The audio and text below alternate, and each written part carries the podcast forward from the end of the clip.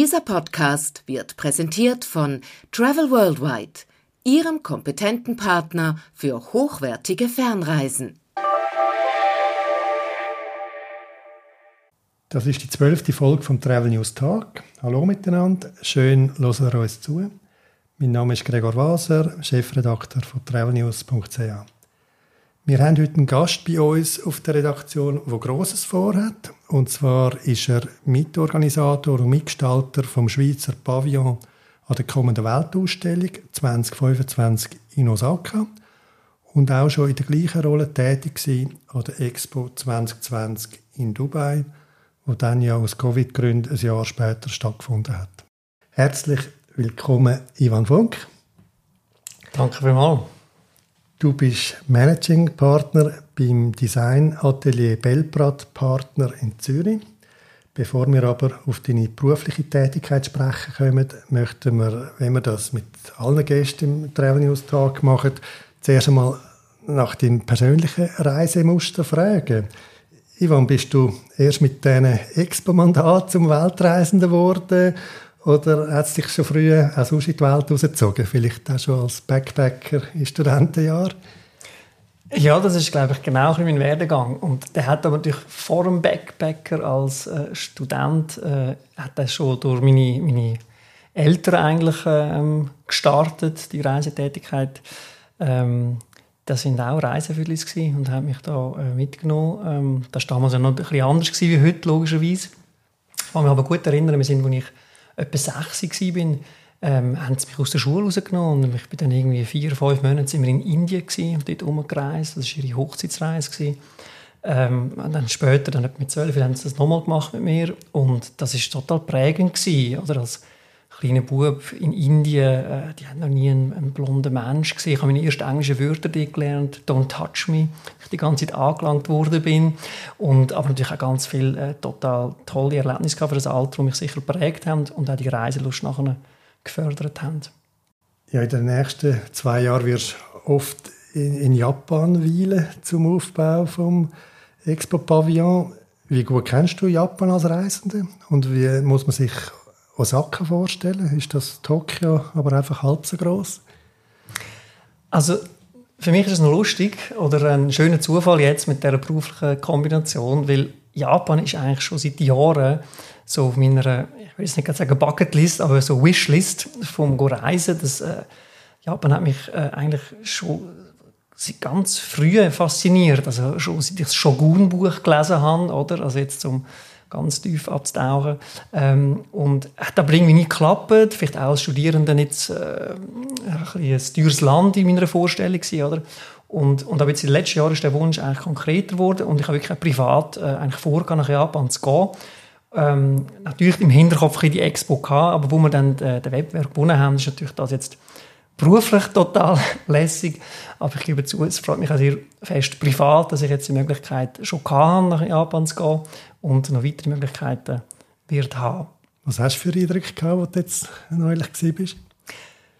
Ja, das ist natürlich jetzt in einer sehr beruflichen Bubble gewesen, muss ich ehrlicherweise äh, zugeben. Oder? Also wir sind in Tokio und in Osaka gewesen und haben dann dort, äh, vor allem im Rahmen von Medienkonferenzen, eigentlich das Projekt vorgestellt. Mhm. Und ist natürlich dann dort so in einer beruflichen Delegation mit der Botschaft und, und Medienschaffenden unterwegs. Und, und wir haben aber trotzdem, äh, hat es immer wieder Momente gegeben, wo wir halt können, ein bisschen ausbrechen aus dieser Bubble. Äh, die ist natürlich auch spannend, aber und, und ein bisschen andere Eindrücke noch können aufnehmen und äh, also ich bin jetzt schon nach, nach dem ersten Besuch schon riesen Fan und ich freue mich auf die nächste Mal. Dann kannst du wohl verstehen, dass die Schweizer Reiseveranstalter im Moment einen grossen Japan-Boom verzeichnet. Ich glaube, ich kann das gut nachvollziehen. Ähm, sind jetzt auch Freunde von mir sind äh, jetzt quasi äh, gerade vor Ort. Ich kann das gut nachvollziehen und, und also mir ist es ähm, mir ist es so gegangen. Ich bin ich habe manchmal fast das Gefühl, ich bin in einem Film, wo ich da war. Und, und zwar nicht nur, weil es für mich jetzt fremd war oder exotisch oder anders, sondern auch, weil ich durch ganz viele Bilder im Kopf hatte. Ähm, von Filmen oder von Büchern ähm, und, und also bekannte Bilder sozusagen. Und dann, wenn man dann selber dort ist und das selber erlebt, habe ich manchmal das Gefühl, ich bin jetzt in diesem Film. Oder? Also sei es äh, Teil, ich mich an Lost in Translation erinnert, oder? Äh, bei, bei gewissen Automaten, äh, also die Automatenkultur, das ist ja, das ist ja total faszinierend und jetzt für, für mich auch sehr ähm, erfrischend gewesen, wie, wie das funktioniert oder eben nicht funktioniert für mich als Tourist. Dann. Also Getränkautomaten, Essautomaten, Billetautomaten. Ähm, aber auch wenn man dann wirklich an gewissen so ähm, ähm, Highlights steht, wie, wie, wie Shibuya Crossing, oder, wo man schon x-mal gesehen hat, in x Filmen und nachher selber dort schon drüber läuft, das, ist, äh, das hat mich total berührt und habe ich mega lässig gefunden. Ein Erlebnis ist mir besonders in Erinnerung geblieben. Das war im Schnellzug. Die sind ja unglaublich schnell ähm, von Tokio auf Osaka. Und, und äh, wir haben versucht, in der Landschaft nachzukommen, mit dem Auge sozusagen. Und hinter mir ist ein Geschäftsmann gehockt, ein japanischer. Und ähm, kurz bevor der Mount Fuji ähm, gekommen ist, hat er mir so auf die Schulter geklopft und, und hat rausgezeigt aus dem Fenster und gesagt, Mount Fuji, Mount Fuji. Wir haben nicht miteinander reden er hat, oder beziehungsweise er hat Japanisch geredet, ich Englisch, wir haben das sonst nicht verstanden. Ähm, und, und ich habe natürlich mit ihm zusammen rausgeschaut und das ist, äh, es war einfach mega herzig, wie, wie man gemerkt hat, wie der so Freude hat, mir jetzt das zeigen und zu präsentieren. Und es hat ein bisschen Wolken gehabt rund um den Mount Fuji. Ist trotzdem, habe ich gefunden, sehr eindrücklich gewesen. Aber ihm hat das, glaube ich, noch nicht gelangen. Er hat nachher sein Handy gezückt und, und mir wieder gesagt, Mount Fuji, Mount Fuji. Und die drauf ein Foto gezeigt von Mount Fuji ohne Wolken. Und so richtig das Strahlen und der Stolz ähm, und, und mir das so können präsentieren. Und ich habe es mega herzig gefunden. Und so hat es zwei, drei Begegnungen gegeben, wo, wo, wo mir einfach gefallen haben mit diesen Menschen. In zwei Jahren muss der Schweizer Pavillon stehen in Osaka. Man hat schon können lesen, es wird sich um den leichtesten Pavillon handeln. Ja, wie muss man sich das vorstellen? Ja, also mit dem leichtesten Pavillon haben wir natürlich das Thema Nachhaltigkeit aufgreifen, wo, wo je länger mehr wichtig wird, wo gerade im Kontext von einer Weltausstellung natürlich auch ähm, sehr äh, auch kritisch hinterfragt wird. Haben das Thema aufgreifen und gleichzeitig aber auch, wenn wir im Pavillon Geschichte erzählen, von der Schweiz als innovativstes Land. Oder? Das ist, äh, gibt mehrere so Index, die das jedes Jahr wieder quasi ähm, feststellen. Und das ist etwas, was man von der Schweiz gar nicht so genau weiß. Nicht einmal wir Schweizer wissen das richtig. Geschweige denn, dass wir rausgehen in die Welt und das stolz erzählen. Ähm, und, und wir wollen ein bisschen, nebst, den, nebst gewissen Klischees, die wir natürlich erzählen, von, von Schocki und, und das Heidi muss natürlich eine ganz wichtige Rolle haben, in Japan, über das können wir vielleicht auch noch reden. Ähm, wenn wir eben vor allem eine Geschichte von der Schweizer Innovation erzählen. Und, und die Leichtigkeit ist auch eine Metapher für das. Die, die, der ganze Pavillon soll das quasi repräsentieren und eben auch die Ausstellung und das Besuchererlebnis, das Besucherinnenerlebnis wird die Leichtigkeit quasi äh, kommunizieren und es wird eine Inszenierung, so viel kann ich vorwegnehmen, wo, wo man mit Seifenblasen arbeitet, ein, ein, ein, ein Raum, wo du wirklich eintauchen und bist umgeben von Seifenblasen, die auf dich reagieren. Ähm, das stellen wir uns sehr, sehr schön vor und, und tut eben auf das Thema von der Leichtigkeit einzahlen. Kannst du noch ein bisschen mehr verraten, was ein Besucher an der Expo 2025 alles noch erleben wird? Ja, also wer schon mal an einer Weltausstellung äh, war oder auch in der Schweiz ja Exposé Rodeux, oder? Das ist ja vom, vom Format her ähnlich. Ähm, das ist wirklich ähm, ein Erlebnis für sich. Ähm, da hat man auf unglaublich äh, kleinem Raum äh, eine ganze Dichte an Erlebnis und, und Begegnungen, Farben, Düfte, Töne, ähm, Informationen.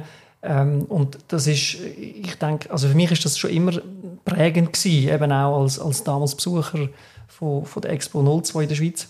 Ähm, Expo in Osaka, da erfahrt man ja erst jetzt noch dies Nachliegen, wie die Länder sich präsentieren, oder? Da alle zwei Wochen präsentiert sich wieder das Land, was sie für eine Idee haben. Ähm, was man jetzt sieht, gefällt mir sehr, sehr gut. Also auch ähm, Expo, der Masterplan von der Expo, der hat einen riesigen Holzring, der quasi sich ums ganze Gelände zieht, wo man auch oben durchlaufen, wo man einen Blick wird haben von oben auf Pavia. Das ist eigentlich neu, das ist so sehr selten. Ähm, und halt die japanische Architektur ähm, aufnimmt. Auf das freue ich mich sehr. Ganz allgemein Japan jetzt für uns als Designer oder hat äh, ist eine grosse Inspirationsquelle oder also äh, grafische Inputs, Anime ähm, es gibt, gibt, ganz innovative japanische Firmen wie Teamlab, die ganz unglaubliche Ausstellungen auch machen. Ich freue mich sehr, dass, dass der Einfluss ähm, an der Expo sicher zu spüren wird sein und ein Kontrast steht zu dem, was ich in Dubai halt erlebt habe. Das war natürlich eine andere Welt. Gewesen. Werden dann dass 90% äh, japanische Besucher sind? Oder kann man das schon so ein bisschen abschätzen? Ja, in der Tendenz äh, wird es sehr viele lokale Besucher, Besucherinnen geben. Also das ist ähm, eigentlich an den meisten Weltausstellungen so. Das ist in, in, in, Dubai, wenn nicht jetzt nicht noch Corona gewesen wäre, ähm, durch die Hub-Situation wäre das jetzt wahrscheinlich ein bisschen anders noch gewesen. Aber sonst ist es sehr, sehr lokal dominiert. Und trotzdem ist es ein internationaler Anlass. Ähm, es hat internationale Besucher, Besuchende. Und es ist vor allem auch so, dass die ganzen Pavillons ja von, von diesen Ländern auch geführt werden. Also der, die, die Kulturen und Länder, die zusammenkommen äh, an einem Ort, das ist, schon, ähm, das ist schon einmalig in dieser Art. Aber ja, es wird äh, sehr viele japanische Besuchende haben und das muss man natürlich auch in der Planung ähm, mit äh, integrieren, weil, weil ähm, da funktioniert sicher zwei Sachen ein anders als jetzt bei uns in der Schweiz. Wie war jetzt das rückblickend bei der Expo Dubai? Gewesen? Da bist du ja dabei in der Konzeptionierung. Da hat man im Vorfeld eine gewisse Vorstellung, wie der Auftritt der Besucher gefallen Sind die Reaktionen so ausgefallen, wie ihr sie erwartet habt? Eigentlich fast übertroffen, um ganz ehrlich zu sein. Nein, also wir haben, äh, in Dubai haben wir wirklich ähm, ganz tolles Projekt realisieren Also im, im, im Schweizer Pavillon haben wir ein echtes Nebelmeer äh, inszeniert, also wo wirklich aus Wasser gemacht ist, so wie Nebel in der Natur funktioniert, nicht mit künstlichem Nebel. Mhm. Und ähm, das als touristischer Ort, oder? Äh, quasi der Moment vom Nebelmeer, wo du eben kannst ausbrechen und dann, äh, dann quasi das Bergpanorama gesehen haben wir inszeniert. Total ein sinnlicher, emotionaler Moment und der hat unglaublich gut gepasst. In Dubai natürlich, in der Wüste, alles mit Wasser. Das ist also sehr, äh, ist sehr erfolgreich und sehr, sehr gut angekommen. Und spannend ist halt, oder, wir, wir sind manchmal auch ein bisschen haben dann so ein bisschen professionell. Oder? Wenn, wenn wir als Büro äh, haben einen Besuch gemacht in, in Dubai, Pavillons gehen anschauen, dann schauen wir auf ganz andere Sachen. Und, und ähm, meiner Familie zum Beispiel, die haben dann wieder eine andere Perspektive. Und das geht in die Richtung, wo du fragst. Oder? Also, manchmal ähm, stellt man sich Sachen vor und plant die und diskutiert die und tut die im 3D-Modell noch aufbauen. Und am Schluss machen die Besucher einfach so, wie sie wollen. Und das ist auch richtig so. Travel Worldwide ist Ihr kompetenter Partner für hochwertige Fernreisen auf der ganzen Welt. Bei Travel Worldwide wird jede Destination von mindestens einem Spezialisten betreut, der die Region aus eigener Reiseerfahrung bestens kennt. Profitieren auch Sie von diesem fundierten Know-how und entspannen Sie sich schon bei der Planung Ihrer Reise. Weitere Infos unter travelworldwide.ch.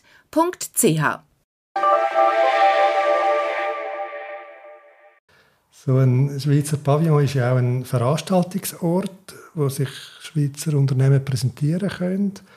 Ja, Gibt es da schon Anmeldungen oder, ist, oder sogar eine Warteliste?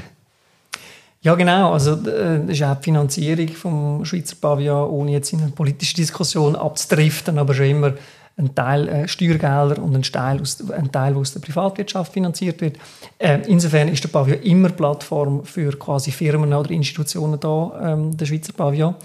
Ähm, und das wird auch in, in Osaka so sein. Da gibt es natürlich jetzt schon Gespräche und ähm, das führt aber Präsenz Schweiz, quasi unser Auftraggeber. Ähm, wir sind da einfach eng dabei, mit dem Hut vom Gestalter natürlich. Oder? Also das heisst, unsere Aufgabe ist es dann, die Inhalte, die auch von den Partner, Partnerinnen kommen, möglichst gut in ein Besuchererlebnis zu integrieren, dass wir wirklich nach wie vor eine Geschichte erzählen können und dass die Besucher das Gefühl haben, sie sind in einem Erlebnis drin. Und das ist eigentlich dann unsere Aufgabe.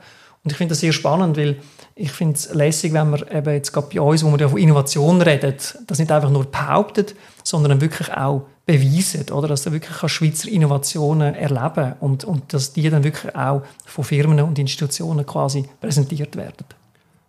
Wo ihr aber dann schon mitredet, wie die sich präsentieren werden, die, die, die Linz und Novartis, also, oder könnt ihr machen, was sie wollen?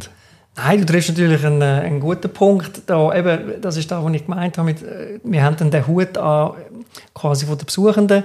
Das ist natürlich, ein, ähm, da reiben wir uns auch, ja, das ist klar. Ähm, da ist nicht einfach ein, ein, ein Freipass für, für die Partner, Partnerinnen. Bis jetzt ist das aber auch noch nie ein Problem gewesen. Ich, ich, die Partnerinnen, die, ich glaube, Präsenz äh, dann auch suchen in so einem Pavillon, die verstehen, dass das einen kulturellen, auch künstlerischen Anspruch hat in einem äh, touristischen Umfeld und, und ähm, dass man dort auch heute ähm, will Teil sein von dieser gesamten Geschichte und von dieser gesamten Inszenierung. Und ist dann dein Job beendet am 13. April 25, wenn die Expo anfängt? Oder bleibst du dann während der Expo vor Ort und schaust, ob alles hebt und funktioniert? Also im besten Fall ist er dann beendet, ja.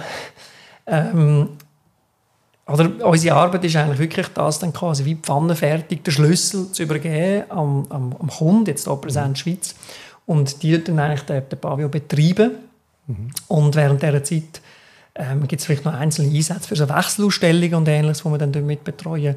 Aber sonst freue ich mich dann äh, sehr nach dieser ähm, sicher wieder intensiven Zeit, dann wirklich auch einfach als äh, Besucher dürfen dort sein und, und mich eben selber auch inspirieren lassen von von den anderen Pavillons und, und äh, anderen Gestaltern. Oder? Weil für uns ist das immer so ein bisschen die Weltmeisterschaft von den Designern, Szenografen, Szenografinnen und Architektinnen.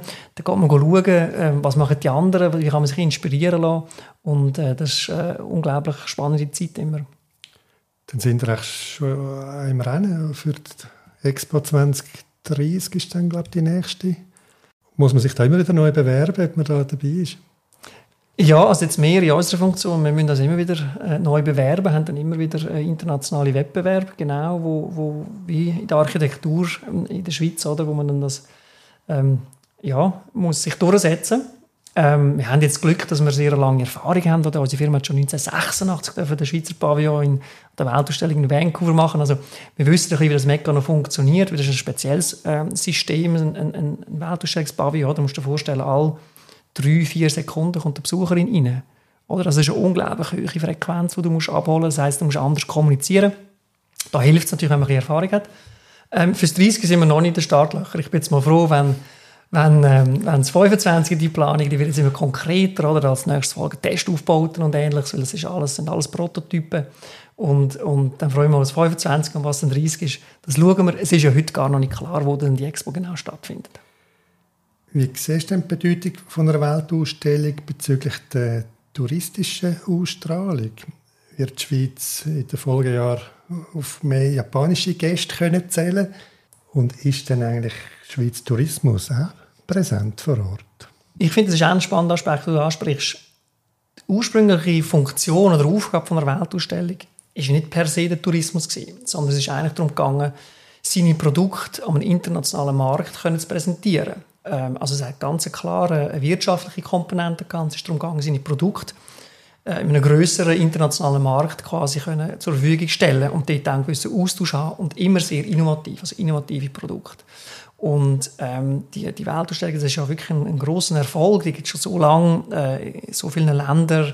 Den Eiffelturm hätten wir nicht, äh, wenn es die Weltausstellung nicht geht und, und, und. Ähm, und mich, mich dunkt, in den letzten Jahrzehnten hat sich die Funktion schon verändert. Oder? Also, ähm, ja, es ist immer noch so, dass gewisse Innovationen an einer Expo präsentiert werden. Der erste Kaugummi ist an einer Weltausstellung präsentiert worden, das erste Röntgengerät und, und, und. Ähm, aber es hat schon viel stärkeren touristischen Fokus. Das finde ich, hat man in Dubai sehr, sehr stark gemerkt. Ähm, das Land, wo, wo quasi die meisten Besuchenden hat, über 4 Millionen, Saudi-Arabien, die haben quasi nur auf den Tourismus als Thema gesetzt, oder? Ähm, das ist auch klar, die Länderstrategie, den Tourismus zu öffnen. Ähm, das haben wir auch in anderen äh, Pavillons, finde ich, sehr stark gemerkt, dass der Tourismus immer wichtiger wird. Ähm, und in der Schweiz ist das auch so, dass natürlich Schweizer Tourismus ganz, ganz ein wichtiger Partner ist. Ist immer ein bisschen, ist immer ein abhängig davon, welchen Markt das jetzt das betrifft. Oder? Ist der Markt spannend ähm, für die Schweiz oder, oder nicht? Und, ähm, aber ja, Schweiz, Schweizer Tourismus ist, ist auch in Dubai ein wichtiger Partner gewesen, wird sicher auch in, äh, in Osaka ein wichtiger Partner sein. Und dort geht es immer auch darum, oder wie viele ähm, Klischees tut man auch abholen? Oder das ist jetzt auch ein bisschen unsere Aufgabe, oder? Ähm, und wie viel Innovatives zeigt man auch, oder? Also, ähm, das Heidi ist ein gutes Beispiel, oder? Ich meine, das ist ein Must in, in Japan, um das zu präsentieren, äh, irgendeiner Form. Aber die Frage ist jetzt, wie, oder? Zeigt man das Heidi, unser Heidi, das man kennt, oder? Wo, wo 140 Jahre alt ist, zeigt man das Heidi, das die Japaner, die Japanerinnen eigentlich kennen, das Anime-Heidi, oder zeigt man vielleicht sogar ein neues Heidi? Und, und die Fragen, die, die sind wir jetzt am, am Angehen und das finde ich ein total spannender Prozess. Du bist auch Dozent an der IST, einer Fachschule für Tourismus, unterrichtest touristische Inszenierung und bei Belprat Partner haben wir auch Mandat, habe ich gesehen, für touristische Regionen wie Lenzerheide, Gwohl oder Schweiz. Ja, wenn es um touristische Inszenierung geht, was sind da so die wichtigsten Botschaften oder Herangehensweisen, um die, um die richtige Botschaft zu finden? Ich finde ja, äh, touristische Inszenierung muss man ganz sensibel angehen. Also, ähm, wenn man das jetzt ein bisschen kritisch sagen oder ist jetzt so, dass auf jedem zweiten Berg muss es jetzt auch noch irgendein Erlebnis haben und Natur per se lang nicht mehr. Und ähm, das finde ich kann man durchaus auch kritisch betrachten.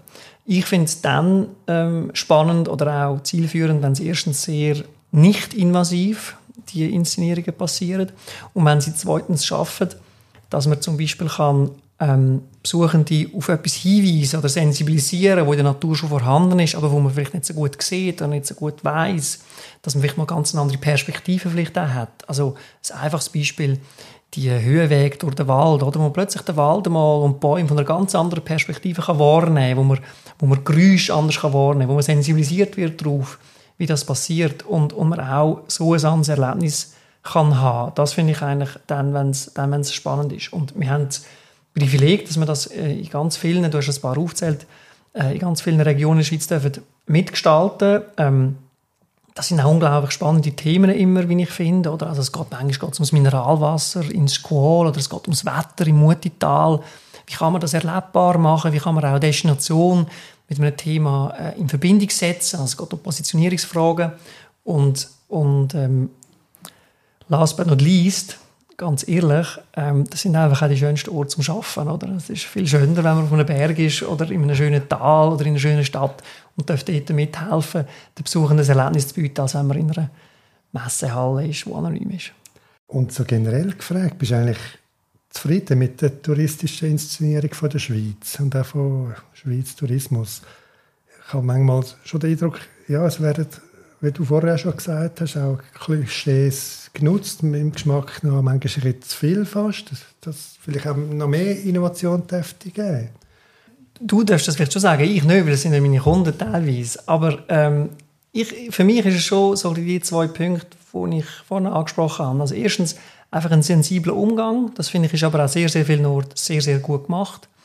Und ähm, zweitens denke mich wichtig, dass man die, dass man die Geschichten, die halt wirklich teilweise vorhanden sind an diesen Ort, die authentischen Geschichten, das Kulturgut, dass man das kann auch an einer breiteren Bevölkerung erlebbar machen und, und ähm, irgendwo schlussendlich natürlich auch eine Wertschöpfung daraus herausziehen das kann ich gut nachvollziehen und ich finde, das ist an vielen Orten gut gemacht. Ja, ich, ich, ich kann mir gut vorstellen, dass gewisse Innovationen noch, noch, äh, ähm, noch könnten mehr gefördert werden ähm, aber nochmal, ich finde, es gibt ganz viele schöne Beispiele in der Schweiz, wo das gemacht wird. Und, und der Tourismus, finde ich, hat da schon ein, ähm, ein sensibles Händchen, wie er, wie er mit dem umgeht.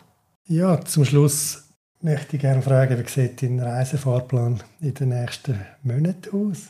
Hast du da nur noch Japan im Visier oder auch noch andere Reisen vor dir? Ähm, nein, ich freue mich sehr. Jetzt im Sommer ähm, gehe ich erstmal nach Schottland. Ähm, da freue ich mich sehr drauf. Äh, ich, ich, bin ein Fan von äh, alten Burgen und, und von der Landschaft, die wir dort werden erleben. Also da freue ich mich sehr drauf. Ähm, das ist so privat und, und dann ja, ist natürlich so, dass Japan ist äh, stark präsent bei uns. Ähm, das, das wird uns ähm, weiter intensiv begleiten und da stehen dann im Herbst die nächsten Reisen an. Das versucht man natürlich immer zu kombinieren, dass man möglichst viel dann auch vor Ort machen kann. Und ich versuche es, wenn es immer irgendwie geht, auch zu kombinieren, dass man dann noch einen Tag oder mehr anhängen, um eben noch ein bisschen aus dieser beruflichen Bubble quasi auszubrechen. Besten Dank, Ivan, für deine Ausführungen. Danke dir, schön, dass du da sein